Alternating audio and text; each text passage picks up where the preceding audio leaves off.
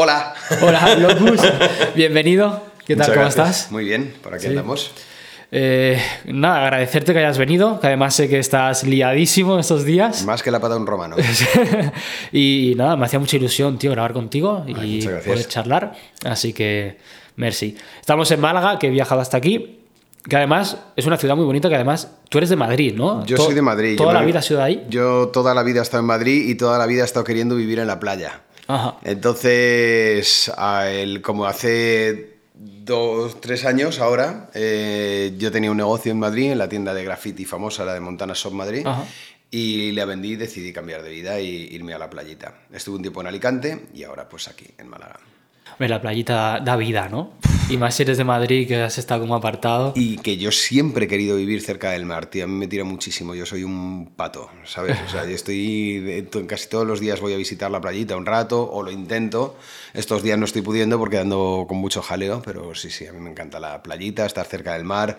Este ambiente de. Jo, yo estoy hablando estos días con gente de Madrid y, de- y por ahí, y está lloviendo, y ya tienen ahí. Y yo aquí ando en chanclas y en bermudas todo el rato. Y Ya, es que para mí eso vale mucho, vaya. Es, es como de buen humor, ¿no? Este, este ambiente que hay aquí. Viva la, gente con poca ropa y la cerveza fría, totalmente, sí. Está claro. Y también son muy abiertos en esta zona, ¿tú lo has notado?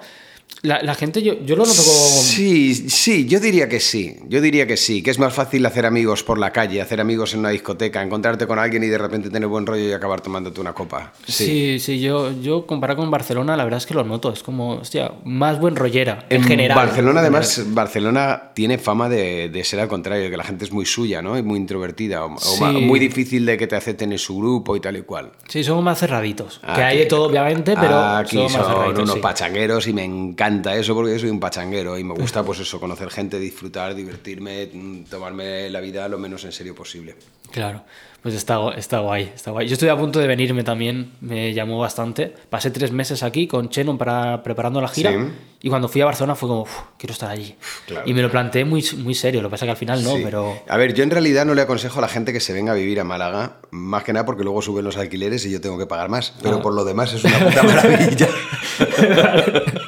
bueno, me parece una un buen motivo. claro, hay que ser un poquito egoísta en esta vida. bien, bien. Vale, hablemos un poquito de música, nos metemos ya al lío, que no quiero Venga. llevarte mucho tiempo. Al turrón. Me gusta empezar por el principio. ¿Cómo descubres un poco, que es lo básico, cómo descubres un poco que el hip hop te llama y te metes de, de lleno?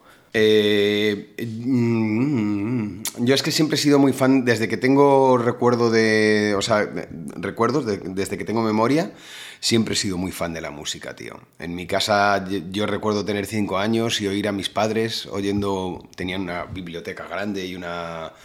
eh, una gran colección de música. Y. Y estaba pues siempre oyendo lo que ponía, ¿no? Por, a- de- por aquel entonces, pues eso, rock sinfónico de los 70, de los 80, ¿no? El rock progresivo, tipo Pink Floyd, Alan Parsons, eh, todo el rollo este, y me encantaba. Y eh, ya en esa edad ya descubrí mi amor por la música. Me encantaba la música. Con 10, 12 años yo ya estaba pidiéndole, la, eh, cuando le pedía la paga a mi madre no me la gastaba ni en chuches, ni en, ni en ir a los videojuegos, ni nada. Ahorraba y me compraba vinilos y cassettes. Toma ya. Y me hice con una colección buena de rock sinfónico, que era lo que me gustaba, y, y al cabo de un tiempo pues empecé a salir con amiguetes, ya en la adolescencia, lo típico, y ahí pues mis amigos de Móstoles pues todo lo escuchaban rap. Y al principio a mí tampoco me llamó mucho la atención, hasta que cayeron algunos discos en mis manos tipo Public Enemy, NWA y, y así, dije, cielo santo, ¿qué, qué, ¿Qué es qué- esto, qué no? magia negra es esta? ¿Qué clase de magia negra es esta? Y ya cuando escuché a Chuck D ya dije, Chuck D de, de Public Enemy, dije, esto es lo que quiero hacer yo. Y empecé a escribir de modo inconsciente, dije, más que esto es lo que quiero hacer yo, lo que me dije es, ¿puedo hacer yo? ¿Yo podría hacer esto? Yo creo que podría hacer esto. Y empecé a escribir y me enganché a escribir. Y me enganché a escribir. Y como no tenía productor ni había manera de producir por aquel entonces, pues me compré una caja de ritmo, me compré un tal, hasta que me compré un sampler y empecé a hacer mis primeras maquetas. ¿Sabes? O sea, en plan autodidacta total. Eh, Totalmente, porque necesito, soy una persona que no mm, puede hacer algo solo eh, para disfrutarlo. Si lo hago como me guste mucho, voy a intentar destacar de algún modo. ¿sabes? Ajá. Tengo un espíritu bastante competitivo en ese aspecto. Aunque realmente eh, no es que lo hiciera... eh, bueno, dicen que el, el- el hip hop no es que eh, por el tipo de música que es y por el tipo de, de- de cultura que es, llama a la gente que es competitiva. Yo soy bastante competitivo, entonces al final acabé enganchando un poco a eso, ¿no? Y al podré hacerlo, podré hacerlo mejor que este, podré, sería capaz yo de, ¿sabes? O sea, que te ha impulsado bastante en, Sí. en- en tu crecimiento, ¿no? El, la ambición de, de crecer. El hip hop es que eh, tiene mucho de eso, tiene mucho de competición Sí. en todas sus vertientes. En la, tú mira el break, en el break los b-boys hacen competiciones, los grafiteros siempre están a ver quién bombardea más, quién tal, o quién hace algo más original, quién tiene un estilo más original. Entre los propios MCs hay batallas de MCs, a ver quién improvisa, pero es que además entre los que no improvisan, los que hacemos música, siempre tenemos ese pique de joder, qué rimas ha sacado este cabrón, eso lo quiero hacer yo. Es- está, en la, está en el espíritu de la cultura, de la cultura hip hop. Luego, entonces, empezaste. Hiciste maquetas en solitario. Sí. Hiciste varias, ¿no? Por lo que has dicho. Hice, hice varias. Eh, lo que pasa es que no, no las vendí ni las moví ni nada, las hacía para mí. Ajá. Eh, y cuando ya tuve una que yo consideré que era un poco buena, esa sí, la terminé lo mejor posible y se la mandé a un sello que había por aquel entonces que se llamaba Eurostudio 17. Ajá. Te estoy hablando del año 96. O sea, los principios de, de todo. O sea, los DJs pinchaban con gramófonos, para que te hagas una idea. y, mm, y nada, y me dijeron que sí, tiramos para adelante y saqué mi primer CD que salió en el 98. Y eso sin, sin discográfica detrás. O sea, el, el- el sello, o sea, el, el- el Ese- estudio. Ese era, sello era mi, mi discográfica, claro. O sea, todo junto. Era un conjunto Claro. de, de todo. Ah, digamos. vale, o sea, como distribuidora dices. Sí. Vale, no, eso no sé cómo se lo montaban por aquel entonces. Digo yo que tendría alguna distribuidora. No lo sé, la verdad. Sé que el sello, el sello era Euro- Eurostudio 17. Me parece que igual ya por aquel entonces andaba distribuyendo Boa o Altafonte o algo así. Bueno, puede ser. A nivel independiente y pequeñita por aquel entonces, porque te estoy hablando eso el año que viene hace 25 años Ya ves. de este disco. Ya ves, media vida. Total. Y entonces ahí viste que el público te aceptó. Sí, bueno. Yo, yo ahora oigo ese disco y digo, madre de Dios, por favor, que no lo escuche nadie, es malísimo. Pero eh, viéndolo ahora hacia atrás y sobre todo poniéndolo en el contexto del tiempo, de aquella época, de lo- los medios que teníamos en aquella época, la ideología, la manera en la que veíamos las cosas, yo veo a un chaval que no es bueno, que le falta terminar de encontrar su personalidad, pero que tiene algo. Mm. Si lo veo así, digo, hostia, mm, sigue trabajando, sigue trabajando. ¿Sabes? Y, y bueno, yo ya me había picado. eh, por aquel entonces, además, yo tenía mi otro sueño que era competir. Yo boxeaba y peleaba y tal. Y tuve que retirarme por una lesión gorda que tuve en un ojo. Y entonces dije, ¿y ahora qué hago? Me quedo sin nada que, me, que sea un reto para mí en esta vida. Y entonces decidí meterme un poquito en serio. Me surgió mm. conocer a Nervioso justo para mi primer disco y de ahí sacamos un single y de ahí un LP y de ta, ta, ta, ta, ta, ta, ta y ya pues eso, no lo acabamos ya, todo, tomando todo en serio. fue creciendo, ¿no? Sí. Hasta que al final fuisteis un grupo pues que que petó un montón. Sí, hombre, Ya, que estuviste fue de moviendo. más, de los más potentes. Sí, sí. yo me acuerdo. Tenía unos amigos que no paraban de escucharos. Joder, Y siempre que me subía al coche, a tope, los discos puestos. Madre mía, nos habías acompañado de Madrid. Me acuerdo un viaje. Qué dolor de Madrid. cabeza, ¿no? Lo estoy, No, dice, bueno. lo estoy recordando y madre mía, me tenían hasta los cojones. No, la, la verdad es que me empezó, yo empecé a escucharos por, por él, sobre todo. Y al principio me moló, pero si- sin más. Y luego, tanto escucharlo, nos acompañaste, ya te digo, un viaje de Madrid a Barcelona. Fue como, hostia, pues esta gente No mola, malos, qué cabrones, qué cabrones. Sí. Y entonces ya pues puse un poco el foco encima de vosotros. y luego sacasteis también el videoclip aquel que entrabais en una, creo que era una discográfica y lo reventabais Y, todo. lo- y los matábamos a todos. Sí, estaba ese, muy guay, Ese lo como, "Hala, comentó tío, todo el divertido". mundo, tío. Ese es el videoclip, yo creo que eh, a día de hoy puede seguir siendo de los más icónicos de la historia del hip hop en España. Es que mola un montón, tío. Ese, ese fue una pasada, tío. Y rodarlo fue divertidísimo. Mm. Eso te iba a preguntar, Fueron, que pues, pues imagínate, dos días de rodaje con metidos en las oficinas de Sony, con extras, con especialistas, con armamento de fogueo, con que siempre cuando vas con armamento de fogueo tiene que haber gente controlándote y tal. Hostia, eso no lo sabía. Sí, sí. Va, fue súper. Sí, tiene que haber gente que, que lo controle porque para evitar accidentes, ¿sabes? Claro, vaya Porque aunque que- sea de fuego, por ejemplo, tú no puedes dispararle a un tío aquí cerca, tienes que, tiene que estar a una distancia que es la si que- no le quemas, ¿no? Puede ser. Claro, o- claro, claro, cosas así. Entonces, no sé, fue una aventura muy, muy chachi, la verdad. Qué guay, qué guay. Y además, eh, es que recuerdo, estoy recordando, porque la verdad es que esto no lo, no lo tenía preparado. Estoy recordando muchos momentos que nos acompañasteis con, con los amigos ahora mismo, la verdad. Y me acuerdo un concierto, además, que fue en. Eh, ¿Dónde fue? Bueno, por, por Cataluña, en un polígono apartado, era de noche. Y me acuerdo que tenéis un, tenéis un show impactante, súper divertido, súper movido, con mucha fuerza, era súper chulo.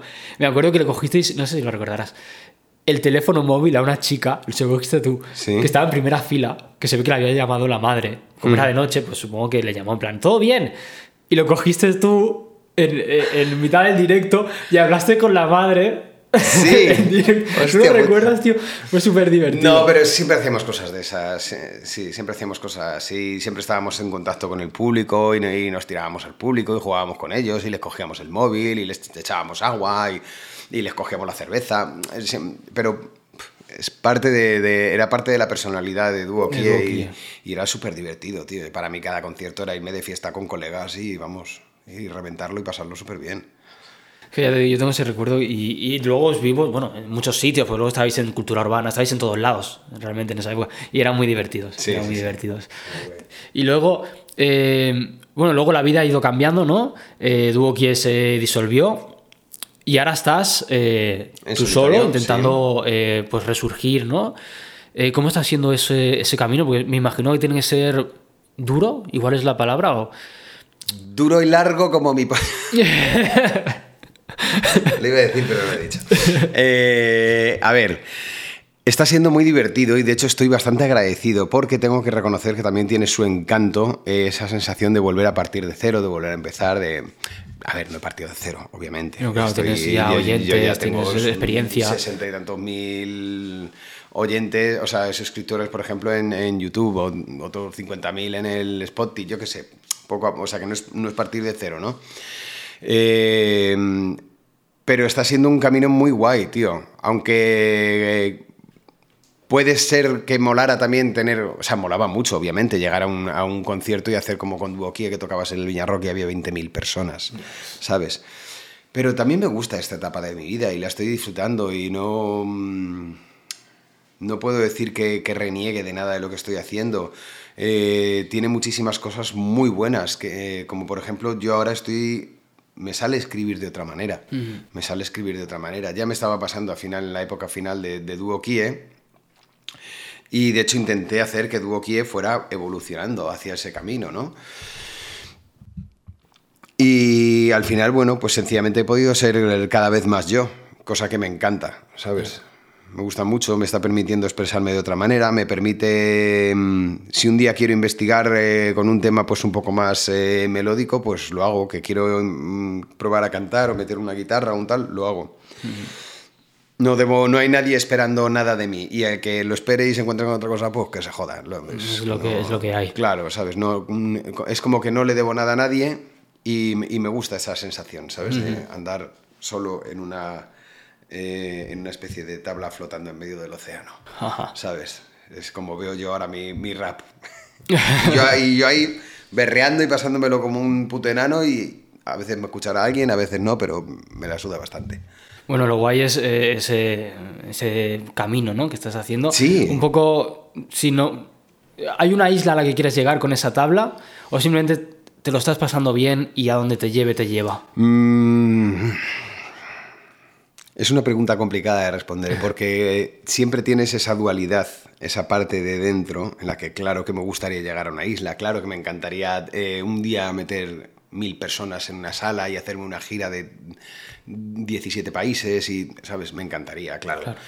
Pero no, no es mi objetivo. Mi objetivo es hacer mm, canciones mejores cada vez con las que cada vez me sienta más identificado, con las que cada vez me, me- yo las oiga y diga, joder, tío, joder, eres cojonudo, Javier, ¿sabes? Creo que tengo más el objetivo puesto ahí, ¿sabes? Que la gente las oye y las disfruta, genial. Pero yo qué sé. Independientemente de que, claro, me gustaría, pero Claro, vamos, sin sí. que no me vuelvo loco con eso, para nada. Guay. Y el, el cambio de locus, como decías, ¿no? De Duoki en las temáticas, la verdad es que ha cambiado mucho. O sea, se te ve mucho más cercano. Eh, temáticas como más profundas, más serias, más. Y es un cambio que, que la verdad es que sorprende. De hecho, he visto podcasts antes, eh, preparando este, ¿no? Tuyos. Y la imagen que daba de ti, Duo Kie, pues era pues eso, ¿no? Pues más de Kie, más de fiesta, más eh, pasarlo bien, romperlo todo, ¿no? Eh, y luego, hablando contigo, en los podcasts se nota que eres un tío inteligente, que lees, eh, pasión por el deporte. O sea, das una imagen totalmente distinta. Y yo creo que, para mi gusto, la de ahora me, me mola más, la verdad. A ver, eh, tampoco te voy a engañar. Es que cuando daba esa imagen de loco, de fiesta, de tal, es que estaba en ese punto de mi vida. Es que tampoco te voy a decir, no, aquello era pose. Sí, también de aquella entrenaba, pero no me cuidaba nada, bebía como un cosaco, fumaba, eh, ahora soy vegetariano. Me centro más en, en- en crear, en escribir. Ahora leo mucho, antes leía, pero no tanto. Entonces, eh, no, no ha sido pose nunca, ha sido evolución. Y una evolución que yo creo que es lógica, natural. Yo de Ah. aquella tenía treinta y tantos, entre los treinta y muchos y hasta los cuarenta, pues es que yo he sido muy cabra. E incluso hasta los cuarenta y pico las he liado pardísimas. Y me lo he pasado como un enano. Y te digo una cosa, no reniego de un- una sola cerveza que me haya tomado. Ni reniego de una sola juerga, ni de una sola palabra que haya dicho. Es que es como soy y es como he sido. Y tampoco reniego del punto en el que estoy, porque, por suerte, pues he evolucionado, he crecido, ahora veo las cosas desde otro punto de vista y es creo que es un proceso natural. Es que Claro, es normal. es la que, vida, ¿no? La es gente- que yo tengo 50 Claro. años ahora. ¿Qué quieres? Que no, o sea, no puedo... Hay gente que me dice, es que has cambiado. Pues claro. Pues menos mal, ¿no? Y más Que- que, voy a cambiar. que voy a- Y por otro lado, menos mal. Es que si con 50 años te sigues comportando como cuando tenías 20, Ahí está. A lo mejor es que no has aprendido nada de la vida. Entonces está bien que haya cambiado, Mm. ¿sabes? Yo creo que está bien y además estoy ahora en un punto en el que disfruto muchísimo de leer, disfruto muchísimo de escribir, eh, disfruto mucho de investigar por ahí, a ver a dónde puedo... el- mi reto está ahí, ¿sabes? Y claro, y de vez en cuando pues salgo y me corro un juergón también y me emborracho también, pero... mm, pero antes lo tenía como un- un- un Más el día a día, ¿no? Igual. Sí, sí, era un leitmotiv, ¿sabes? El, el estar de fiesta, ¿sabes? Continuamente. Ahora pues ya no. Ya, bueno. Y, y- y sin más. Y cuando tenga 60 años menos y cuando tenga 70 pues estaré que solo querré quedarme en una maquita así mirando los atardeceres frente al mar. Claro. Es, es que es lógico, es que es ley de vida. No pasa nada. Y dices que eres vegetariano. Sí. eh, ¿Cómo ha sido ese proceso? Porque siempre lo he pensado que tiene que ser, eh, tiene que ser difícil, ¿no? Cambiar. No. Eh, ¿No? Para mí en absoluto. De hecho, ahora lo que. eh, eh, ahora soy vegetariano, he estado dos años de vegano, estricto. Pero es verdad que también con el tema del deporte procuro que mi consumo, lo que procuro es no, no llevarlo a un punto en el que sea inviable. Entonces eh, le- lo que hago es que mi consumo sea lo más responsable posible y lo más respetuoso posible con la vida de otros seres vivos. Entonces, perdón, durante mucho tiempo, eh, bueno, yo estuve investigando un poquito sobre el tema y lo típico que ves una serie de reportajes, te informas un poco, lees y entre otras cosas, cuando ves cómo se funcionan los mataderos y el que para que yo me coma un filete y diga, mmm, qué rico, eh, un animal tiene que pasar toda una vida de mierda hasta que un día le cortan el cuello, ¿vale? No es que ese animal haya estado viviendo de puta madre y tal y cual, y de repente un día un señor le corta el cuello para que yo me coma un filete y diga, cielo santo, qué rico. Es que pasa una puta vida de mierda entera hasta que además un día le cortan el cuello. Entonces, eh, a mí me genera un conflicto de conciencia muy grande y es, ¿y a este señor que tiene un negocio que yo considero que es lo contrario de ético, le voy a dar yo dinero para que lo siga haciendo? Tenemos que tener en cuenta que lo que haces con tu dinero es lo más de las cosas más importantes que puedes hacer en esta vida, con tu dinero y con tu salud, porque cada vez que haces algo con tu dinero le estás dando un voto a alguien y le estás diciendo a la sociedad por dónde debe o por dónde puede ir. Si hay una marca de coches que contamina muchísimo y que son una puta basura, pero tú les das dinero y te compras un coche de esos, a esa gente le estás diciendo, pasa nada, mm. podemos uh -huh. seguir contaminando. Si llega uno que saca coches eléctricos, que además están hechos con materiales reciclados, que ta, ta, ta, ta, ta, ta, ta, ta y no contaminan y está todo... Y le das dinero ahí, tu dinero lo pones ahí, tu voto lo estás poniendo ahí. Entonces yo con la, el tema de la alimentación hice un poco lo mismo. Hoy en día, por una cuestión de conciencia, no soy capaz de comer un filete. Yo veo un filete y veo un trozo de un animal muerto que podía estar vivo, uh -huh. ¿sabes? Es más, no solo veo eso, veo toda la tortura que hay detrás veo todo el sufrimiento y veo toda una industria que considero que es absolutamente inmoral. Eh, no hace falta que digas, no, pues ya no como carne jamás en mi vida. Si tú eres una persona que te gusta mucho la carne, como a mí me gusta mucho la carne, a mí me gustaba mucho, tío, pues reduce tu consumo de carne. En vez de comer carne todos los días, cómela una vez a la semana. Ya estás reduciéndolo a cuatro veces al mes, de casi 30 veces al mes, que muchas veces come la gente carne. Eh, yo, por ejemplo, un filete, hace cuatro, cinco años que no, que no he vuelto a comer. Cuatro años y mucho. Desde que vi uno de esos reportajes dije, hasta aquí hemos llegado. No vuelvo a comer un filete. No puedo, ¿sabes? Mm. Eh, pero bueno, es verdad que hace unos meses estaba con unos colegas, estábamos en una barbacoa, para mí trajeron berenjenas y cosas así, y ellos estaban con el choricito por ahí, y yo era, oh, el chorizo, lo rico que estaba, como me gusta. Y ya pasó un choricito así, y dije, mira, trae eso para aquí, no se lo cuentes a nadie. no pasa nada, ¿sabes? Pues ya está, pues estás comiendo un chorizo, pues estás comiendo un chorizo, pero lo importante es que has reducido tu consumo, ¿sabes? Si te pones en plan súper estricto con, eso, al final a lo mejor te, acabas quemando. Yo con el tema de la carne, los filetes, la carne de pollo, todo el rollo ese, sí soy estricto porque no soy capaz, ¿sabes? Pero bueno, pues si alguna vez... Huevos, por ejemplo, sí como. Si alguna vez estoy por ahí de, conciertos y te toca comer de gasolinera y te pones sándwich vegetal y los vegetales son todos con atún, pues chico, pues me zampo el puto vegetal y ya está, con atún, ¿sabes? Tampoco pasa nada. Ya, que no te vuelves loco. No, no, no, no me vuelvo loco con eso, pero es verdad que mi consumo de carne se reduce a una latita de atún de vez en cuando y ya está. Entonces, y oye, y si solo hay un día un sándwich de pollo o de, o de pavo, pues me como el puto sándwich de pollo si es que no hay nada. Si puedo esperar, espero. ¿Sabes? Pero um, a nivel conciencia estoy mucho más tranquilo. Eh, estoy haciendo algo que a mí me interesa mucho, que es intentar cambiar el, mundo, por lo menos desde tu punto de vista, ¿no? Que eh, conmigo las empresas cárnicas se forraban antes porque yo era de los que se levantaban y se zampaban una tortilla de seis claras. A mediodía estaba comiendo un poco de, pavo. Por la, en, el almuerzo me comía mis 250 gramos de, carne de pollo o un filete. Eh, por la noche, pues un poquito de pescado. O sea, es que a lo largo de todo el día comía animales. Hmm. Yo ahora no como animales nunca. De vez en cuando, oye, una latita de atún. Pues una latita de atún, una vez al mes. O yo qué sé. ¿Sabes? Sí. A mí me gustaría hacer ese cambio, pero la verdad es que me, me está costando. Lo que hago es lo que tú has dicho, reducir. Sí, reducir, reducir el realmente como muy poca carne. Claro, reducirlo lo más posible. Que llega un momento en que tu conciencia o, tu, o incluso tu salud te permite y te, y te deja hacerlo más, pues mejor. Yo para mí la verdad es que a nivel de conciencia, bien, a nivel de, eh, más que nada por, por, el hecho de que ahora estoy alineado lo que hago con lo que pienso, ¿sabes?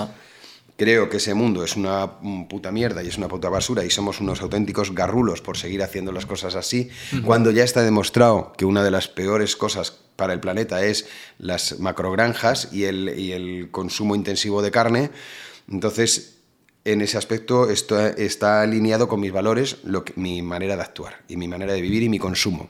Alinear mi consumo con mis valores para mí es importante. Pero es que además físicamente me vino muy bien. Y yo soy una persona que, que entrena mucho y que hace deporte y que, joder, que yo sigo boxeando y sigo eh, pegando. Ayer levanté 120 kilos en peso muerto. Ah, vi, la historia. Levanté 120 kilos en peso muerto y sigo siendo vegetariano. Entonces eh, hay muchas cosas que cambiar ahí. Ahora, habrá mucha gente que... Ah, no, es que si eres vegetariano o vegano te quedas flojito, te quedas flojito. Hay un documental que se llama The Game Changers, que habla sobre deportistas que se volvieron veganos porque descubrieron que mejoraban muchísimo sus, sus marcas, que la gente debería verlo. Debería verlo porque es, es la bomba. Y aparte a mí, ya te digo, eh, físicamente para mí ha sido todo ventajas.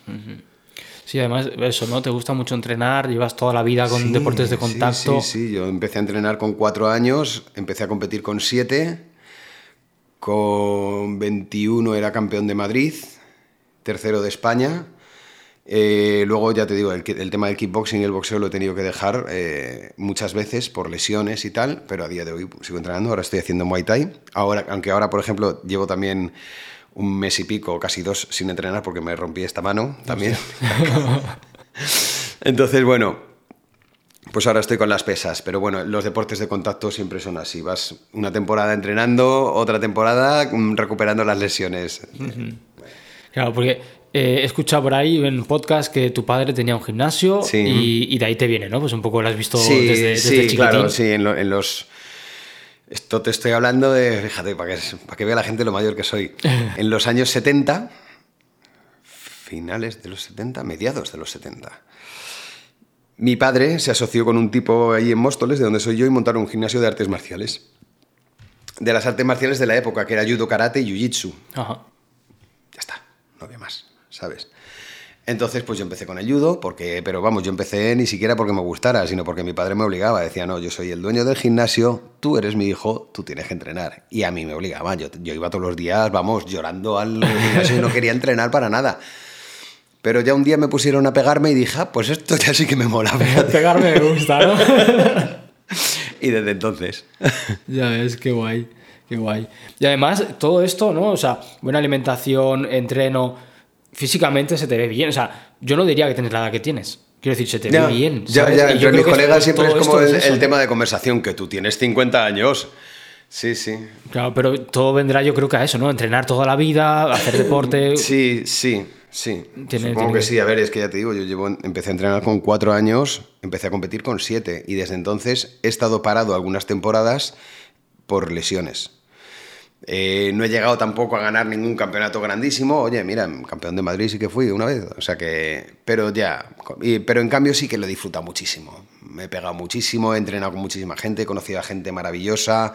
Eh, he vivido momentos muy intensos y muy fuertes que te da el mundo de la competición también y el mundo del deporte. Y sobre todo me ha ayudado siempre que yo creo que incluso, fíjate, las artes marciales me ayudaron también a, mi tirón en el rap, porque me enseñaron la disciplina. Disciplina. Disciplina, respeto y aprender de los demás, ¿sabes? Si en el gimnasio, si ves a uno que es bueno, eh, no le criticas, ¿sabes? Procuras aprender de él. Aprender de él, claro. ¿Sabes? Mientras que muchas veces en el rap sí ves eso de mm, gente que, está, que rapea que hay otro que a todas luces es mejor que él y lo que hacen es criticarle, nada, es que este le gusta a la gente porque está de moda su rollo, pero no, es mejor que tú, tío. A lo mejor si miras y aprendes y no vas con esa mentalidad de es que yo soy la polla y lo que pasa es que la gente no me entiende. Bueno, pues a lo mejor no eres tan la polla. Y, cuando estás en un gimnasio, pues eh, sobre todo si, si quieres pelear y quieres mejorar, pues intentas entrenar con los buenos. Intentas entrenar con los buenos y pegarte con los buenos, porque sabes que, cada hostia suya te va a dar experiencia a ti. Pues claro, yo para mí, por ejemplo, cuando hice, cuando nos juntamos Club 4, yo para mí eso fue como, o sea, eh, creo que son varios, son em, algunos de los MCs que yo más admiro de España. Ajá. Son, eh, eh, Zetapú y Amcor, es que son tres bestias al micrófono, son tres bestias escribiendo para mí esto es un reto de la hostia, ¿sabes?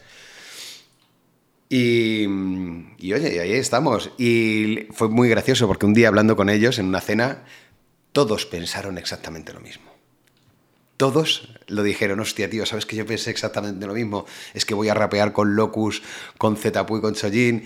Y Zetapu decía, tío, es que voy a rapear con, eh, con Chojin, con Locus y con, y con Anchor. Y, y Chojin también lo decía, o sea, todos lo decíamos, hostia, es que... Son tres animalitos lo que tengo al lado. Tengo Qué bonito, que, ¿no? tengo que dar entre todos. Sí, sí, tengo que dar el nivel. Tengo que estar a la altura, tío. Eso fue muy guay. Eh, de hecho, más tarde quería hablarte cómo se formó. ¿Te, te puedo preguntar por eso? ¿Cómo se formó el claro. Fue una puñetera casualidad. Estaba yo en, de gira mía con mi disco en México y en México pues tenemos el mismo manager, tenemos un, promotor allí con el que trabajamos todos y cada vez que vamos de gira allí todos trabajamos con el mismo. Y un día yendo en el coche con él eh, a una firma de discos, pues empezamos a hablar, oye tío, ¿te has hecho otro tema ahora con Zetapu y con Anchor y con no sé qué? Y yo, sí, tío. Oye, ya tenéis unos cuantos temas, ¿eh? Yo, pues sí, la verdad. Y además, si te fijas, Zetapu tiene temas con Amcor y Amcor tiene temas con Chojin y Chojin tiene temas con Zetapu y ya fue como, ¿estás pensando lo mismo que estoy pensando yo? sí, estoy pensando lo mismo que estás pensando tú. Y lo primero que se nos ocurrió es por qué no montar un concierto de los cuatro. y, pero a partir de ahí la idea se fue liando y ya dijimos, tío, vamos a hacer dos temas juntos y vamos a montar como un grupo. Solo hacemos esos dos temas juntos, pero luego todo el directo es toda la vorágine de colaboraciones que tenemos y de, y de los temazos de cada uno. Qué guapo. ¿Y, pensáis darle más caña a eso o es algo que ya.? Sí, lo que pasa es que es algo que es complicado porque, claro, somos cuatro MCs con sus cuatro carreras cada uno y con sus cuatro eh, millones de proyectos. Claro. ¿Sabes? Entonces, eh, yo ahora estoy, por ejemplo, con Cicatrices, que es una canción y un single al mes. O sea, un single con un vídeo al mes, perdona, quería decir. ¿Sabes? Eh, Amcor creo que estaba preparando disco, Chojin está preparando disco, eh, Zetapu acaba de sacar el este de versiones sinfónicas. Andamos siempre todos más liados que la hostia. Está complicado. Sí, pero bueno, proyecto pero sí, hay, de hecho hay, hay, otra canción más ya grabada. Lo que hay es que ver un poco dónde la colocamos. Además tiene que molar dar los, los bolos todos, las experiencias de detrás del bolo. No, no solo lo de encima, lo de detrás, siendo cuatro. Es, molar mucho. Lo pasamos como enanos, porque mm, igual que la época con Nervioso, por ejemplo, con Duo Kie, fue maravillosa. Yo no me he reído más en mi puta vida. O sea, ir con Nervioso a cualquier sitio era divertido hasta decir basta. Nos reíamos un montón, lo pasábamos como enanos, nos agarrábamos cada borrachera, que aquello era súper divertido, súper divertido. Eh, con Zetapu, Amcor y Chojin es otro tipo de diversión. Tenemos unas charlas filosóficas que sales que parece que te has comido un plato de ensalada de pasta, colega. O sea, sales con la tripa llena de decir, joder, colega, qué cantidad de información y de, y de frases para el recuerdo y de, y de cosas que te llenan por dentro. Entonces yo ahora estoy disfrutando muchísimo eso también. Qué guay, tío. Sí, señor. Vale, y volviendo, volviendo, porque se ha metido el tema del Club 4 ahí en medio, eh, volviendo a lo de las artes marciales, vi que hace poco fuiste comentarista del torneo nacional de MMA, ¿puede ser? Sí, no, comentarista no, eh, speaker. Speaker. Speaker. Los comentaristas son los, digamos, los que están a pie de, jaula, porque no es ring, eh, comentando la pelea. Ah, pues este le ha pegado por aquí, va a hacer una llave de brazo, va a hacer no sé qué tal. Y yo soy el que los presenta. Yo salgo con mi corbatita, con mi el, el MC, ¿no? El, maestro de ceremonias, sí, en la esquina roja con un peso de 85 kilos. Y en la esquina azul. Entonces, sí, de hecho ya he estado con AFL, creo que esta es la tercera que he hecho. Me parece que ha sido la tercera o la segunda, la tercera. La tercera que he hecho y es una organización de artes marciales mixtas muy guay, que tiene, tiene competidores eh, tremendos. Eh, tienen un proyecto muy serio de, de, crecimiento con las artes marciales mixtas, que yo soy súper fan de las artes marciales mixtas. Y, no sé, me encanta, me encanta verme envuelto en eso. Em, todo lo que sea estar envuelto en el mundo de la competición y de las artes marciales de algún modo, para mí es maravilloso. Yo si puedo llegar a los 80 años, mm, el día que deje de entrenar, pues yo qué sé, ser socio de un gimnasio, lo que sea, ¿sabes? Pero sí, sí, me, encantaría no, no despegarme de ese mundo nunca. Qué guay, tío. Y a nivel, como dices, ¿no? Ser socio y tal, siempre has sido empresario. ¿No? Eh, siempre hemos hablado, bueno, hemos hablado, tú y yo no, eh, lo he escuchado muchas veces. Eh, tenías lo de Montana, tuviste una tienda mítica de hip hop en, Madrid también, ¿no? ¿Ahora tienes, estás con cositas también? No. ¿O ahora no. ahora mi empresa es Locus. De, cero, ¿no? Sí. Sí, yo empecé como a montar mi empresa porque... Esto me gustaría que lo supiera la gente. porque no es que yo tenga una empresa de Oye, yo he sido una persona con pasta, ¿no? De hecho, en mi casa estábamos en la más puta y absoluta ruina. Y a mí, pues con 16 años me tocó ponerme a trabajar en la fábrica, luego en la obra. Pues mira, yo no tenía, yo me saqué el este de auxiliar, de auxiliar administrativo. Estudié ah. contabilidad, pero a nivel de administrativo, ¿no? Y claro, mi hermano pues se puso a currar en la obra, yo me puse a currar en la obra y en una, en una fábrica para pagar las deudas que nos dejó mi padre, porque mi padre cuando, nos cuando se divorció de mi madre, pues nos dejó en la ruina a todos, ¿no? Montó un pollo de estos de... hijo de puta. la que lió. A ver, hace 30 años de esto, ¿no? 30 ah. y tantos. Tenía yo 16. Y entonces, claro, pues nos pusimos a currar, Pero yo eh, llevaba muy mal tener jefe. Entonces siempre que entraba en alguna fábrica, siempre que entraba en alguna obra me acababan echando. Porque un grito, un mal gesto, un tal, yo pues salía un poco respondón. Y mm, no soportaba tener jefe, tío. Es que no soporto tener un jefe, lo llevo fatal. Entonces acabé currando con mi madre. En el, ella tenía un taller de ropa, se puso a coser, ¿sabes? Ella, yo me puse a trabajar en una fábrica, mi hermano en una obra y ella pues se puso a coser en casa, ¿sabes? Para, para sacar adelante las deudas que había dejado nuestro padre. Y yo pues cuando ya me echaron de la tercera o cuarta fábrica, mi madre me dijo, mira, ¿sabes qué te digo? Te vienes conmigo a casa, o sea, te, te quedas conmigo en el taller y te vas a poner a planchar y a remallar y a coser conmigo. Y dije, pues, pues vale. Y claro, mi madre no es como un jefe, es mi madre, ¿sabes? Entonces, pues con ella, pues más o menos sí aguantaba. Y mm, llevando ya un tiempo, eh, salieron unos pantalones anchos por ahí que empezaron a llevarse mucho y a venderse y tal. Y yo le dije a mi madre, oye, ¿por qué no hacemos unos pantalones? Tú que nosotros que tenemos un tallercito, ¿por qué no hacemos unos pantalones nosotros y yo se los vendo a mis colegas? Y tenemos ahí otro ingreso. Y hicimos unos que vendimos dos o tres, otros que cuatro o cinco, otra vez hicimos ocho o diez, ta, ta, ta, ta, ta, ta, ta, hasta que acabé montando una marca que se llamaba Radical Culture. Toma ya. Que es una marca de los 90, de, de, rollo hip hop. Y esa marca la acabamos vendiendo, acabamos yendo a ferias de moda, acabamos montando una marca de ropa potente entre mi madre, mi hermano y yo. Mi otro, mi hermano que era eh, patronista.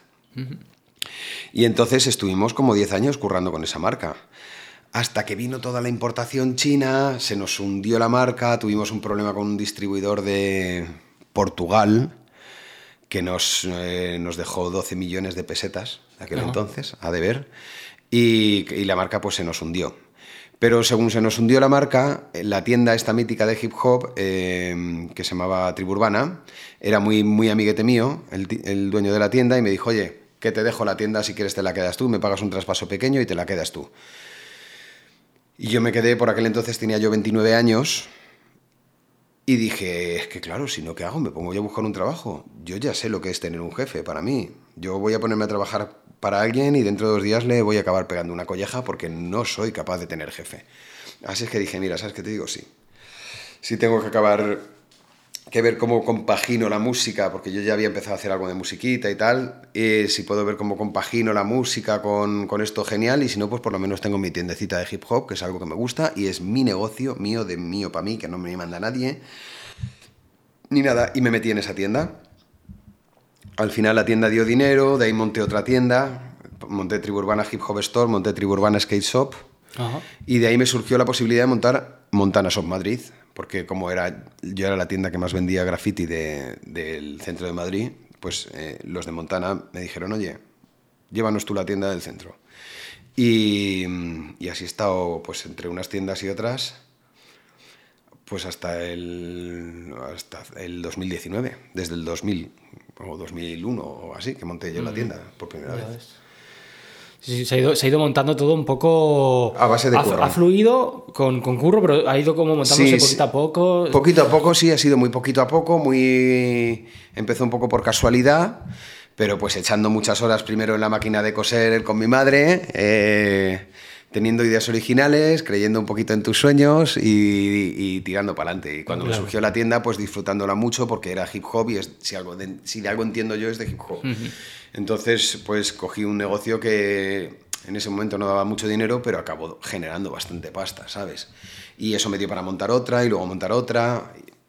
Siempre he sido muy de, oye, si mm, por aquí eh, veo que voy mm, funcionando y haciendo dinero, vamos a montar otra y vamos a, a intentar empujar para que vaya mejor, ¿no? Crear un, crearme un futuro. Eso está guay. Es una mentalidad que a mí la, la siento también dentro, esto de, de intentar crear eh, negocios y tal, la tengo dentro. De hecho, me pasa mucho lo del jefe, lo que has comentado. Me siento identificadísimo porque Sí. lo que te decía, yo estaba trabajando en el estudio pues sin jefes, eh, pues 13, 12, 13 años y ahora estoy en un supermercado.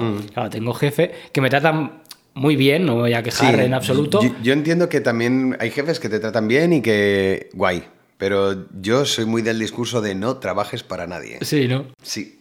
Yo, por mí se lo diría a todo el mundo. Quiero evitarlo.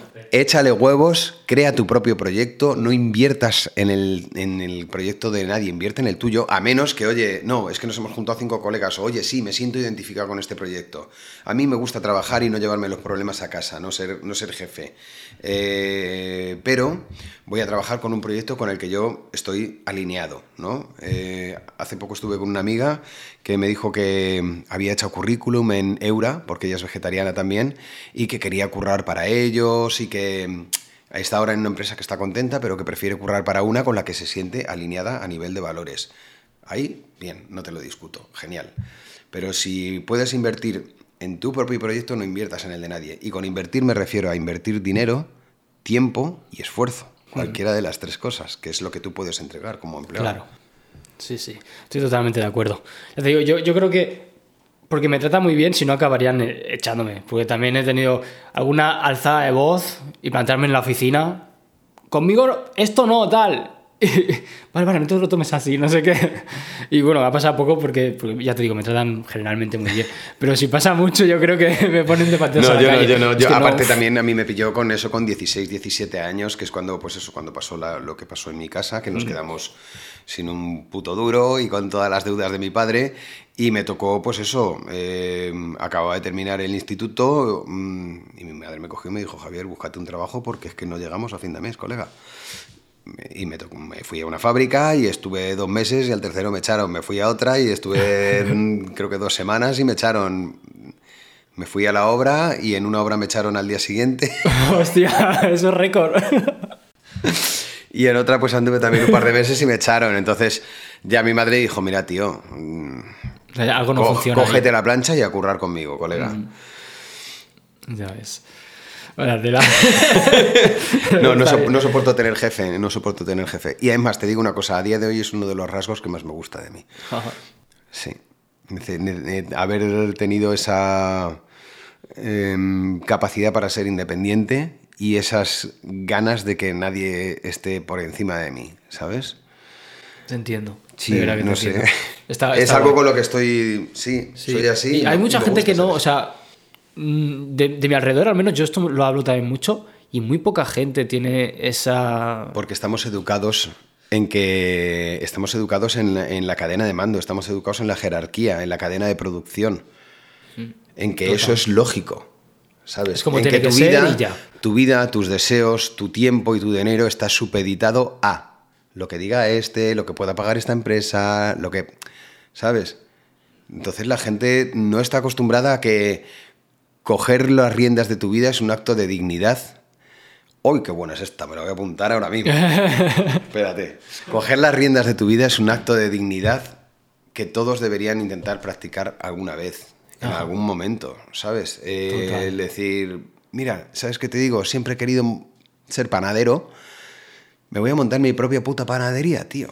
O yo qué sé, sí, me gusta lo de la obra, me voy a montar mi empresita de construcción y de chapuzas, lo que sea. Oye, siempre he querido tocar la guitarra, dejo la oficina y me voy a tocar la guitarra a ver si soy capaz de entrar en un grupo. Pues sí, ¿Sabes? total. Yo es que paso, soy muy... Creo que la auténtica revolución puede ir por ahí, ¿sabes? Por el... de, mm, que no es un topicazo, pero respetar tus sueños, ¿sabes? Yo sé que es una canción que todo el mundo conoce mía, pero es que me parece el mensaje...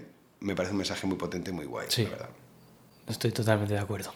Y hablando de otro proyecto tuyo, que me pilló de sorpresa, porque me has dicho ahora que estaba anunciado, pero yo no lo sabía, el libro, que ahora te está llevando justamente, de hecho estás embarcadísimo en eso. Eh, ¿Qué tal, cómo surge el, el tema del libro? Pues el libro surgió. eh, a ver, yo escribo muchísimo, yo escribo constantemente. Eh, unas veces escribo rap y otras veces escribo poesía, incluso escribo hasta prosa, ¿sabes? Escribo relatos o cosas así, ¿no? Por el placer de escribirlos, para mí, ya está. Eh, el caso es que había una, una editorial que se llama Mueve tu lengua, que habían eh, editado varios eh, libros de poesía de Zetapú. Creo que le habían editado algo a Chollín. Chollín no escribe poesía, pero no sé si le habían editado algo a él o, o habían editado a Blond, me parece. No, Blond, Blond se llama, ¿no? Blond, el, el- el El- que el- hace el freestyle, que también sí. ese. Blond, no es Blond, es Blond, ¿verdad? Sin T, sí. Vale. Eh, le habían editado a Blon. eh, Y me parece que alguno más, algún rapero Sí, más de, le habían... de- de hecho, ellos están editando a casi todos los raperos que tienen libro. Sí. Son de ellos. Entonces me escribieron y me dijeron, oye, mira, eh, hemos visto a raíz de- del proyecto que habéis montado de Club 4, nosotros le hemos editado un par de libros a Zetapu y, joder, hemos estado oyendo tus canciones, hemos visto cómo estás escribiendo y creemos que un libro de poesía tuyo podría ser una cosa bastante potente. Y yo me quedé como, wow, de puta madre. Yo ya había hablado con otra editorial de antes y con otra más que también me había tirado los trastos. Pero claro, me entró Mueve tu lengua y dije, wow, pa'lante. Y al final, Mueve tu lengua me han tenido ahí parado como eh, dos años sin sacar el libro para adelante. Creo que porque ellos han estado un poco jorobados con el tema de la, de la pandemia. Entonces ya llega un momento en que les dije, oye chicos, eh, no puedo seguir con el, con el libro ahí parado porque hace dos años que lo tengo terminado. Y eh, bueno, les dije que llegamos al acuerdo de que me liberaran Ajá. Y firmé al final con la primera editorial que había hablado para, para sacarlo, que son Bolt, Bolt Music, que van a sacar ahora, van a empezar a sacar ahora libros y este va a ser el primero. Entonces eh, lo cerré con ellos y, y nada, y ahí estamos. El libro tenía que ser un libro de en- me dijeron los de Mueve tu lengua que entre, 100 entre 70 y 120 páginas de poesía, lo que es un poemario pequeñito. Y llevo uno de 270. Dios. claro, es que dos años parado, pues te, ha dado tiempo a seguir. Joder, o sea, le he contado mi puta vida entera ahí, ¿sabes? 270 páginas de poesía, pero es verdad que mm, estos días ahora estoy con el, con el repaso este de mm, eh, ortografía y, y correcciones de estilo y cosas de estas. Y, joder, lo estoy volviendo a repasar después de un tiempecito estando ahí parado y lo leo y digo, hostia, hostia, está bien, ¿eh? Está, Está guay. potente. Y la verdad es que honestamente estoy eh, absolutamente ilusionado con este proyecto. Qué bueno. absolutamente ilusionado. Me encanta. Me gusta el libro, me lo leo yo, aún sabiendo que es mío, y digo, joder, tío, está guay, ¿sabes? Me lo paso bien leyéndolo. También es poesía, ¿no? Es, es algo que, que se disfruta más. Y, y, joder, me hace muchísima ilusión. Para mí como escritor eh, o como letrista, mejor dicho, eh, poder eh, expresarme en este otro formato, que es la, la poesía la poesía libre, ¿no? El- la prosa poética, que llaman, que no hace falta ni que rime, ni que vaya encorsetada en lo que es un bombo y una caja y, y una serie de compases, un 4x4, 16 compases tal, sino que ahora es un fono en blanco y como si dibujas un pene, ¿sabes? A, vomitar sentimientos o lo que te salga, ¿no? Entonces, claro, de repente te ves con una libertad creativa bárbara. Y me lo pasa muy bien, es que he disfrutado muchísimo. Y además he podido contar parte de mi historia y además he podido incluso, em, em, ¿cómo te diría yo? Intimar un poco con el lector a base de, de contarle de dónde vienen los poemas, ¿sabes?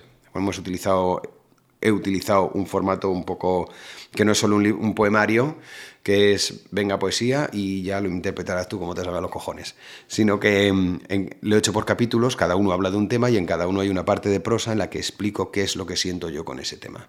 Ah, qué y así ya te sitúo un poco en base a que cuando tú leas las poesías sabes un poco de dónde vienen. Mola, mola. Es, es algo un poco distinto y original. Claro. Y, y además es eso, ¿no? Que te metes al, al lector de lleno en lo que tú estás intentando expresar. Ya le estás, claro, ya le estás diciendo, no es como léete esto, sino que dice, mira, mira por aquí. Y ahora ya lo, lo lees diciendo, ah, vale, vale, que quería decir esto, vale. Qué guay. Pues espero que vaya muy bien, estaremos pendientes. Sí, yo Y- tengo, tengo muchísimas ganas de ver qué, qué reacciones tiene la gente cuando lo, cuando lo lea y Claro. cuando esté por ahí. Claro, y es que es nuevo, ¿no? Claro, es como un, un mundo distinto, eh, tu público recibiendo cosas distintas. a ver Pero cómo- ya hace tiempo que me lo estaba pidiendo la gente, ¿eh? ¿Sí? Un libro de, de poesía. Sí, de- a ver, ten en cuenta que de- desde que dejé Duo Kie y empecé a hacer este tipo de música, Duo Kie rompió en 2017. Pero en 2017 ya salía mi disco Kraken. Pero es que hay otro disco anterior que se llama Mi casa, mis reglas, que es de 2015. Eh, o sea que yo ya llevo escribiendo así eh, pues los últimos siete años, ¿sabes? Mm, Entonces ya, ha llegado un momento en que hay mucho público que se ha acostumbrado a oírme y a tenerme dentro de ese, de, de ese perfil de escritor que tiene un punto más, introverti más eh, introspectivo, más poético, más tal, ¿sabes? Entonces ya hay mucha gente que me estaba diciendo, oye, un libro de poesía tuyo me lo compraba, bien. ¿eh? Igual me lo compraba. Pues qué guay, pues eh, ya te digo, estaremos pendientes. A ver qué tal. Cartas de vida y vuelta se llama. Ah, toma, toma ya. Pues nada, lo dicho. Eh, Súper pendientes. Y, además sale, me dijiste, dentro de relativamente poco. Tiene que ¿no? salir para Navidades, antes de Navidades. Espero que para final de noviembre. Además es una buena fecha para sacar, para publicar Hombre, libros claro, y todo, viene Navidad. claro, claro, Pues, claro. O sea, ojalá salga para esa fecha. Ojalá, pues, ojalá, esto- ojalá. Todo cuadra mucho mejor. Ojalá. Qué bien. Pues eh, me gustaría preguntarte, que esto lo hago mucho y la gente que ya suele ver los podcasts ya va a saber lo que voy a decir. Eh, pregunto por anécdotas, porque a mí me flipa, o sea, yo haría podcast solo de anécdotas, la verdad. Entonces, ¿hay algunas cosas que te vengan a la memoria, ya sea de gira o divertidas, dramáticas, lo que sea, anécdotas de que te haya dado la música o algo? Jo, hay mil, tío. ¿Hay alguna que me Eh, digas, hostia, esta sí que la puedo contar mira, y la destacaría? He estado mm, eh, mm, 17 años con Duo Kie. Y tengo muchas anécdotas muy buenas, pero creo que la más fuerte que tengo es una de mi primera gira con Club 4. Ajá, hostia. Llegamos a México y había gente esperándonos en el aeropuerto. Y mm, según estábamos, según estábamos ahí, apareció un chico que vino eh, pues, con la gorra así calada, ¿sabes? Como pues de- Ajá. mexicano. Es que primero te quedas como diciendo, uff, espero que venga de buen rollo, si no, nos vamos a ir aquí a aguantazos. Pero vino como muy directo a por mí, ¿no? Y mm, lo primero que me dijo es que me quería dar las gracias. Y según le pregunté por qué, se echó a llorar y me dio un abrazo, el tío. Y me dijo que ya se puso a explicarme que me daba las gracias porque su hija es autista y, llevaba desde, desde que nació hasta ahora, que tenía como cuatro años, me parece que me dijo, cinco años, una cosa así, eh, sin haber pronunciado palabra. No, no hablaba. Y un día estaban en su casa poniendo canciones de Duo Kie y cuando empezó la de la de quién se apunta, que empieza con lo de say, say what, say, say, say what, la niña dijo say, say what, say, say, say what y acto seguido dijo papá. Oh, Y Qué entonces, bonito. claro, se me echó a llorar ahí el hombre, yo me quedé como, ¿sabes? Estaban Chojin, Amcor y Z mirándome así como... Y luego ya les expliqué la movida en el coche que nos llevaba al hotel. Joder, esa anécdota creo que sí que merece la pena. Es de, vale, pues hombre, lo que has es hecho súper bonita, tío. Súper bonita. Guau. Súper bonita, porque las otras mm, que te voy a contar mm, de Duo Kie son casi todas... Son fiesteras, Loquera- locas, locas. Claro, pues estos cabrones al final sí que me pusieron harina. Y yo que pensaba que era cocaína. Está guay, esta me gusta. Mejor esta. Vale, una, una pregunta que eh, quiero hacer ahora en, en todos los podcasts que vienen es eh, tanto por ciento, tanto por ciento en tu carrera de suerte, eh, de talento y de esfuerzo. ¿Qué tanto por ciento le darías a cada una? Talento no mucho, la verdad. No me considero un tío con talento. No. Creo que mi único talento es ser un cabezota. Ajá. Soy un cabezota y soy una persona apasionada por lo que hace. Si eso se puede decir que es talento, pero no, no soy. Nervioso tenía muchísimo más talento que yo. Él, él rapeaba una cosa que no tenía ni mucho sentido y era una gilipollez y molaba que te cagas. Y yo me curraba una letra que para mí era súper... ¡ah! y no molaba tanto como lo suyo. ¿Sabes? Él sí tenía talento, yo no tenía ta- tanto talento. Eh, entonces, talento... uff, Lo mío más que talento...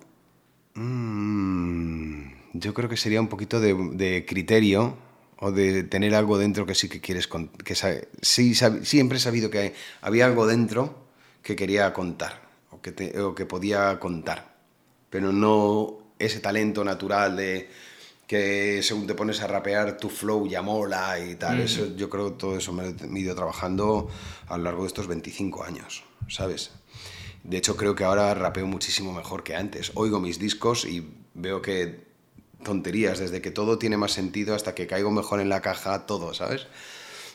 Eh, Lo otro era... Eh, esfuerzo. eh, a ver, espérate. Esfuerzo, talento y suerte. Pues suerte muy poco también, porque de hecho la suerte es una cosa que va y viene y unas veces va en una dirección y otras se va en contradirección. La suerte, a lo largo de una carrera de 25 años, tienes golpes de buena suerte y golpes de mala suerte. Entonces, mm, he tenido la suerte de conocer a Chojin, tuve la suerte de conocer a Nervioso en su momento, pero también tuve la mala suerte de dar con un manager que no se estuvo tangando eh, mucho tiempo, o, o de, o yo qué sé, o de haberme roto una mano, un- una pierna antes de un concierto, de, Hostia. sí, cosas así, ¿sabes? Entonces, la suerte no sé yo hasta qué punto es achacable, más en una carrera tan larga. A menos que tengas un golpe de suerte súper tal que un día, ¿sabes? Te pasó X cosa. Pero claro, ¿qué, qué, qué hay de suerte en eso? Incluso muchas veces el hecho de conocer a gente es porque tú te has empeñado a estar en el momento oportuno, en el, en el sitio adecuado, ¿sabes? Entonces yo creo que lo mío es, Esfuerzo a muerte. sí, a pulmón. A pulmón, y seguro que ha habido algún golpecito de suerte por ahí, pero vamos, yo a la suerte le puedo dar un 5% y al talento mm, 10, un 15. El otro 80 Sudor. ha sido cabezonería puñetera, sí. Ajá. Bueno, está, está bien, está bien. Para mí, yo, yo como lo veo, intentando ser lo más honesto posible, ¿eh? Sí, siempre dicen que realmente eh, también tener mucho talento, pero sin esfuerzo, no te lleva a nada. El talento es un motor parado. Mm, El talento es un motor parado. No te vale de nada si no tienes. eh, si no te esfuerzas. Y, y dentro del esfuerzo, la disciplina es lo único que te va a llegar a llevar a, a ser bueno. El todos los días escribir, todos los días irte a ensayar, todos los días ponerte a tal, todos los días escuchar eh, rap, estar interesado, estar pendiente de qué es lo que se está haciendo por ahí. Y eso muchas veces solo se hace cuando te nace. Claro. ¿sabes? No Cuando te, te lo imponen o cuando tú eres una persona que dices, me marco este objetivo y soy capaz de llevarlo con disciplina, ¿sabes? De llevar el trabajo y el esfuerzo, llevarlo con disciplina, ¿sabes? Sí, porque la disciplina en realidad es difícil. Es difícil tenerla. Claro. Tío, porque enseguida te desvías. O sea, es muy fácil desviarse. Y hoy en día más. Hay como mucho ruido por hoy, ahí. en día, hoy en día más, sí, hoy en día tenemos este aparatito que nos está Sí, jodiendo la vida, que nos está jodiendo la vida a todos y que, y que muchas veces la gente se queja de no llevar a, nada en su vida y luego les ves así todo el rato. Mm, Les ves que pasan horas y horas así delante del puto TikTok de los cojones. Ya. ¿Sabes? Y dices, tío, eh, vamos, eh, de verdad, Es- esto, apaga eh, eso y espabila, Esto hay que empezar a aparcarlo. Esto hay que empezar a aparcarlo. Porque esto nos está, nos está quitando muchísimas posibilidades de, de en medio. Tenemos una cantidad de, de estímulos que están solo para despistar y para no, no aportarnos nada en nuestra vida terribles. Yo me veo muchas veces así. Y, y cuando llevo más de 10 minutos digo, Javier, ya. A entrenar, a escribir, a lo que sea, ¿sabes? pero, ah, pero vamos, que también ha habido algún día que he dicho, mira, bueno, no tengo mucho jaleo, vamos a ver vídeos tontos, o vídeos de peleas, o cosas así. que Mm. Sí, a mí me pasa viendo perritos en Instagram. Como aparezcan perritos en Instagram, venga, a ver perritos, perritos, perritos. Igual ha pasado 20 minutos, media hora y digo, hola, pero ¿cuántos Sí, perritos sí, he sí, visto, sí, tío? pero es que hay mucha gente que cuando se van a dar cuenta han pasado cuatro horas. Cuatro horas de tu día, que tiene 24, chiquillo. Y eso Cuatro- repetidamente bueno, cuatro durante horas la de tu semana. vida, duerme ocho. eh, y eso día tras día, tras día, tras día, es que imagínate que tú todos los días de tu vida dediques, no cuatro, dos horas. Todos los días de tu vida a algo. Y no, es un puñado al joder, final. que yo, yo, yo entreno dos horas al día. Ya ves. Y me, y me lo noto, ¿sabes? Y es como, ahora, ahora que estoy entrenando dos horas al día, me noto que estoy más fuerte y que estoy más tal. ¿Sabes? Sí. Imagínate que todos los días otras dos horas las dedico a tocar la guitarra, a aprender. Pues de aquí a un año, dos años te defiendes. Claro, serás guitarra, bueno tío. con la guitarra, claro. Vi, vi, pues antes del podcast, alguien ha compartido, que creo que era Chenon además, creo, una foto que se ve un matrimonio en una cama y la, la mujer con un, con un niño en, las ma- en los brazos y diciéndole al chico, em, qué rápido pasa la vida, ¿eh?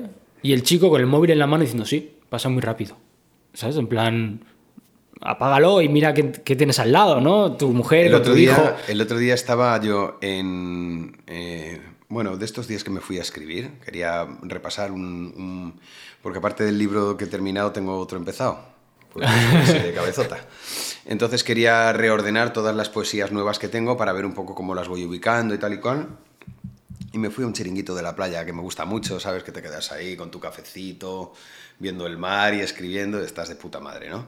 Lo hago mucho eso, ¿no? Lo de cogerme la mochilita con el ordenador, la bici y para adelante, me voy a la playa y escribo ahí.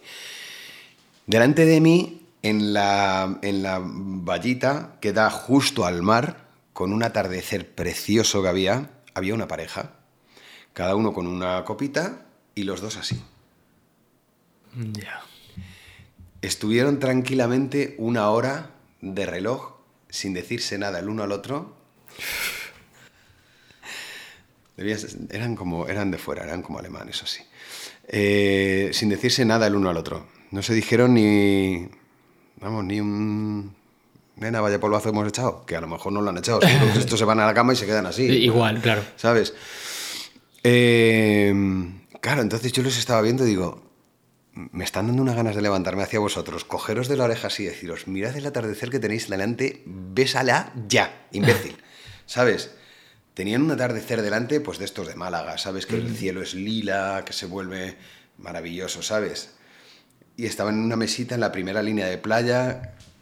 No O sea, sé. el sitio ideal, el momento ideal, pero desperdiciado por. Y con tu mujer, tío, y tú estás ahí mirando el móvil, es que me está dando una gana de meterle una colleja. Digo, ¿o la besas tú o la beso yo, colega? Espabila. Vaya tela. Sí, sí, no, la vida la verdad es que nos tiene, nos tiene sí, atrapados. sí, es un poco, es un poco trampa esto, ¿eh? Sí. Sí. Hable- Ayer lo hablaba con. No me acuerdo quién fue. eh, si ahora desapareciese toda la tecnología, seríamos idiotas.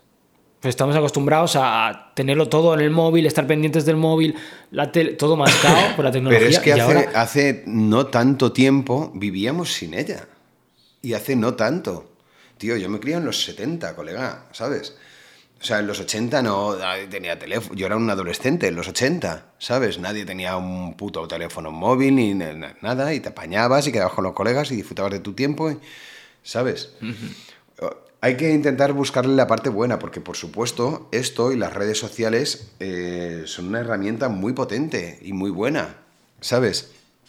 Pero también son una fuente de distracción. Sí, sí, no, claro, todo es bueno, también tiene información y aprendes cualquier Eh, cosa que como necesites, como el móvil herramienta bien utilizado.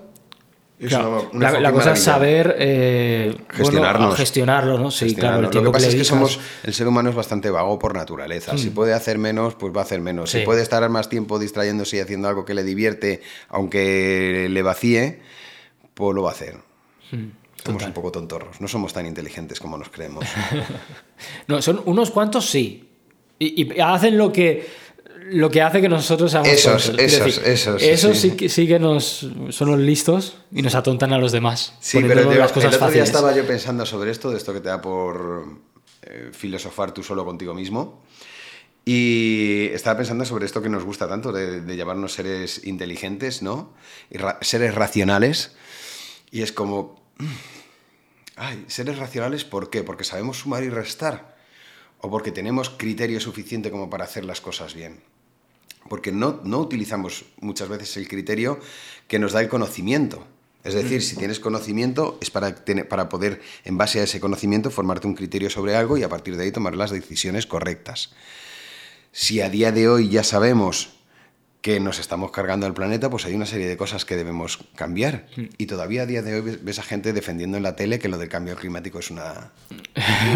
Es que- ¿Sabes? Ah. Que es como, como vaya, vaya, te voy a meter un castañazo, te voy a arrancar la cabeza. Sí, sí. No sé, no creo que seamos tan racionales. Cada- en ese aspecto tengo un po- eh, eh, pierdo un poquito la, he perdido un poquito la fe en el, en el ser humano últimamente, porque veo que somos mucho más tontos de lo que nos pensamos. Sí. Nos encanta pensar que somos el, el top, el sumum de la naturaleza, pero sabes que somos, somos un cáncer hasta para nosotros mismos porque somos ninguna, ninguna colonia de hormigas se acaba cargando su propio hormiguero. Total. Y nosotros sí. Y nosotros estamos el, el hormiguero, el, todo, todo, todo lo que nos rodea. Claro. Los seres que tenemos al lado, el, el mundo que nos da vida, todo nos lo cargamos, todo. Claro. Sí, sí. Eso, eso es un tema que da- daría para, para horas Sí, de sí, sí, desarrollar. sí, sí, sí, sí. Eh, nada, llevamos una horita. Me gustaría una duda. ¿Cómo te rompiste la pierna antes del concierto? Entrenando. Entrenando. Entrenando, entrenando. Vale, o sea, no fue en plan de que esa misma Sí. noche ir a salir. No, no, no, y no, no fue antes del concierto, fue antes de una, de una mini gira que teníamos. Ah. Me rompí una de las patas y me la tuvieron. Hostia, claro, entonces todo cancelado, ¿no? Todas las fechas. Pero hace mucho ya de esto fue con Duo Kie, sí. Ajá. Sí. Qué mala suerte, tío. Y. mm, Ay, espérate. No, no lo cancelé, tío. ¿Fuiste? Fui. ¿En serio? Claro que fui. Hostia. Era. Eh, ¿Era en Bilbao? Ay, no me acuerdo exactamente. Claro que fui. Hostia. Mira, me rompí en un, en un combate de, en, en kickboxing. Me rompí la pata a la derecha. Y lo que hice fue. Fui al hospital, me la vendé de arriba abajo y el concierto lo hice pues así, tipo pata para ¿sabes? Me la, pedí que me pusieran un vendaje un poco más fuerte, con lo cual no podía hacer ninguna de estas cosas de los trucos que hacíamos con Duo Kie, de y ahora nos agachamos y tal, no, iba todo el rato recto. Y en un concierto, en un Viña Rock, el día antes del Viña Rock me, me rompí este hombro también, en, un, en MMA, en una pelea en MMA, en un combate. Hostia. ¿Y también lo hiciste? Peleando con un tío de 140 kilos. Uf. Que me lleve la hostia de mi vida. se, me quedó, se me quedó este hombro colgando. Se me, quedó, me rompí los ligamentos y se me quedó el hombro colgando. Entonces lo que hice fue decir, cabestrillo, crema de esta de la de que te pone el, el- el este ardiendo Ajá. para superar el, el dolor y poder moverte más o menos. Y ya está. Y cuando decíamos... ¿Cómo hacíamos? Cuando decíamos, toda la gente con las manos en el aire, pues yo cogía el micrófono así y me lo quedaba aquí y hacía con en el aire, con la otra. O cogía el micrófono así y decía, con las manos en el aire. Para verte, tío. sí, sí, pero de esas. Y, y hacer conciertos con gafas porque por haber estado haciendo sparring, ir con el, con el ojo morado, esas 100.000. Hostia. Claro. Nada, como un toro.